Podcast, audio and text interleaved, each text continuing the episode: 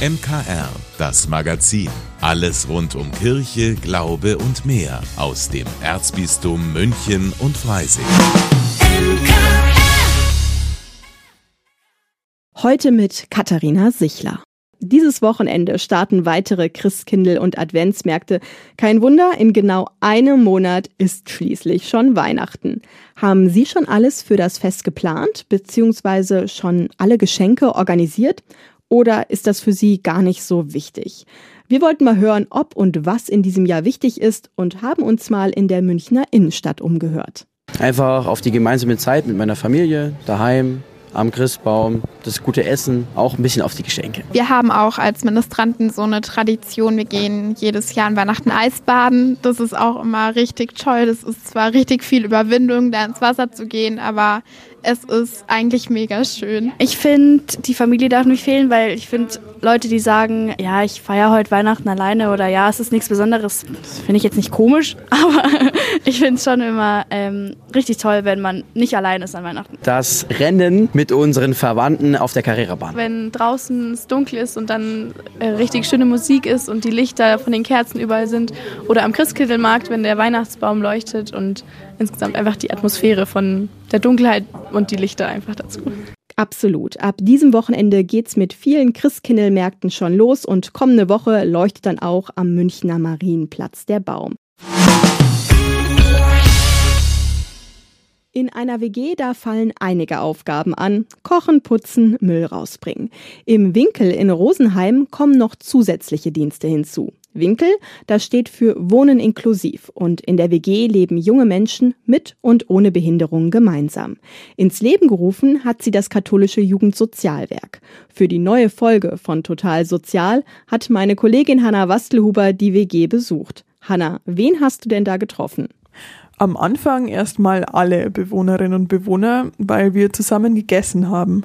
Das war richtig schön und die Stimmung war total entspannt.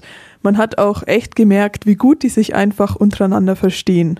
Danach habe ich dann unter anderem mit Florian ausführlicher geredet. Er hat eine Autismus-Spektrum-Störung und vorher in einem Dorf außerhalb der Stadt gewohnt. Trotzdem musste er aber für die Arbeit jeden Tag nach Rosenheim kommen. Meine Eltern haben mich also in der Früh hingefahren und im Zug bin ich dann heimgefahren und, und dann haben wir gedacht, das ist ja keine Dauerlösung praktisch. Dann bin ich auf die Winkel-WG gekommen.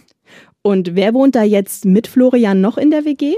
Insgesamt sind es neun Leute, vier Studierende und fünf Menschen mit Beeinträchtigung. Die fünf zahlen Miete und die Studierenden wohnen kostenfrei. Sie müssen aber dafür Dienste übernehmen. An einem Tag pro Woche und ein Wochenende pro Monat. Und dazu gehört dann zum Beispiel sowas wie Einkaufen, Kochen für alle, einen Ausflug organisieren, aber auch Bereitschaftsdienst in der Nacht und in der Früh schauen, dass alle aufkommen. Das hört sich nach ziemlich viel Verantwortung an. Ja, ist es auch. Die Studierenden müssen ja auch für mehrere Personen als nur sich selbst mitdenken. Und sie haben mir erzählt, dass es teilweise auch echt viel ist. Es ist schon schwer manchmal, so alles unter einen Hut zu bekommen. Aber ich glaube, wenn man einmal hier drin ist, dann kriegt man es irgendwie unter. Also ich habe schon, also ich persönlich habe schon gelernt, jetzt irgendwie alles so zu takten, dass ich irgendwie alles unter den Mut bekomme. Und insgesamt wohnen die da alle so gerne, dass sie die Dienste und diese Verantwortung auf jeden Fall in Kauf nehmen. Wir haben ja am Anfang Florian gehört. Wie geht's ihm denn jetzt in der WG?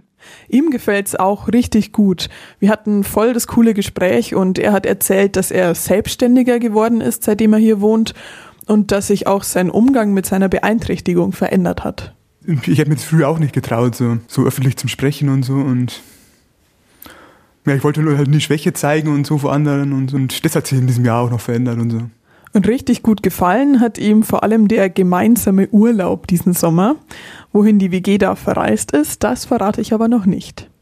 Wer das rausfinden und noch mehr über die inklusive Wohngemeinschaft des KJSW erfahren will, dann hören Sie doch hinein in die neue Folge von Total Sozial. Heute Abend um 19 Uhr direkt nach dem Gottesdienst und hier bei uns im MKR. Und wenn Sie das verpassen, kein Problem. Nachhören können Sie die Folge auf unserer Homepage münchner-kirchenradio.de oder Sie abonnieren einfach Total Sozial überall da, wo es Podcasts gibt. Noch gut fünf Wochen, dann ist das Jahr auch schon wieder zu Ende. Wahnsinn, wie schnell das ging. Bei der Kirche ist das aber anders. Da ist Silvester eigentlich schon dieses Wochenende, denn das Kirchenjahr endet mit dem Christkönigssonntag. Bei mir ist meine Kollegin Steffi Schmidt. Hallo. Hallo Katharina. Steffi, warum heißt der Sonntag überhaupt Christkönigssonntag? Ja, also das Christkönigsfest, das ist ein Hochfest, das den Blick auf Jesus Christus lenkt von dem wir Christen ja glauben, dass er am Ende der Zeit als König wiederkommen wird. Und das steht an diesem Tag so im Mittelpunkt. Papst Pius XI. hat das Fest 1925 eingeführt. Die evangelische Kirche nennt diesen Tag übrigens Ewigkeitssonntag. Mhm. Und warum ist eigentlich genau das der letzte Sonntag im Kirchenjahr? Also ich frage mich, warum passt die Kirche sich nicht einfach dem normalen Kalender an? Wäre das nicht viel einfacher?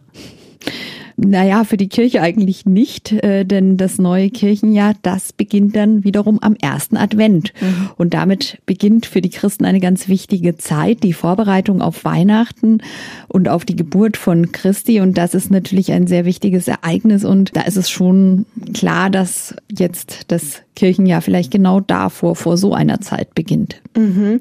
Also an Silvester, da kennt man das ja so, Feuerwerke gibt's da etc. Aber merkt man denn dann irgendwie in der Kirche, dass ein neues Jahr beginnt? Also Feuerwerk gibt's da tatsächlich nicht. Aber am deutlichsten merkt man das am Evangelium. Wir haben ja drei Lesejahre, also A, B und C, und die wechseln immer durch. Jetzt ist noch das Lesejahr A, das Matthäus-Evangelium. Aber ab dem ersten Advent hören wir dann Texte aus dem Markus-Evangelium. Wo ich dich gerade da habe, habe ich auch mal eine Frage. Warum gibt's übrigens nur drei Lesejahre? Wir haben doch mit Matthäus, Markus, Lukas und Johannes vier Evangelisten. Ja, aber die Texte von denen sind nicht alle so lang, dass sie überhaupt ein ganzes Jahr äh, füllen würden. Und deshalb werden die sogenannten synoptischen Evangelien in den Lesejahren vorgetragen. Das sind also Matthäus und Markus und Lukas. Und die wichtigsten Texte des Johannesevangeliums, die werden dann beim Markus, also jetzt im kommenden Jahr, in den sogenannten geprägten Zeiten wie Advent und Weihnachtszeit, Fastenzeit und Ostern sozusagen so eingereiht und vorgetragen, weil es einfach sonst eigentlich nicht genug Texte wären. Okay, dann danke Steffi für die Infos. Es gibt sie in Blau, Grün, und ganz selten auch in rosa. Messgewänder, die der Pfarrer jeden Sonntag im Gottesdienst trägt. Was hinter dieser Tradition der besonderen, oft bestickten Gewänder steckt, erklären wir in unserer Rubrik Stichwort Kirche. Stichwort Kirche. Heute das Messgewand, erklärt von Pfarrer Simon Eibel. Das Gewand sagt, bei dieser Feier ist nicht so der Pfarrer im Mittelpunkt, der ein Mensch ist wie du und ich, sondern das Gott der Mittelpunkt, der durch dieses Gewand auch symbolisiert wird.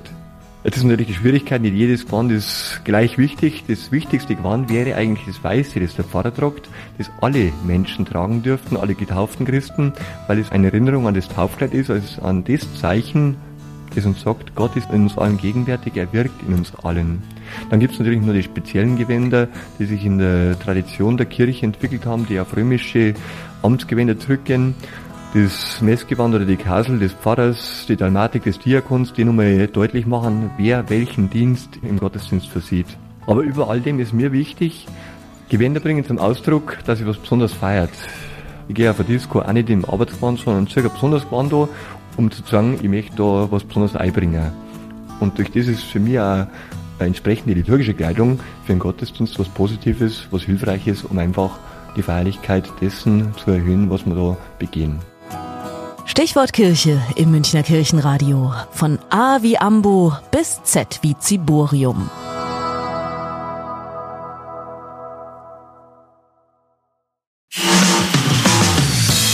Vielen Dank, dass Sie sich unseren Podcast MKR, das Magazin des Münchner Kirchenradios, angehört haben. Wir freuen uns, wenn Sie unseren Podcast abonnieren und in der Podcast-App Ihrer Wahl bewerten. Am liebsten natürlich mit fünf Sternen. Wir haben auch noch viele andere schöne Podcasts. Diese finden Sie unter münchnerkirchenradio.de und überall, wo es Podcasts gibt. MKR. Wir machen Ihren Podcast. MKR. Mehr Tiefgang für den Süden.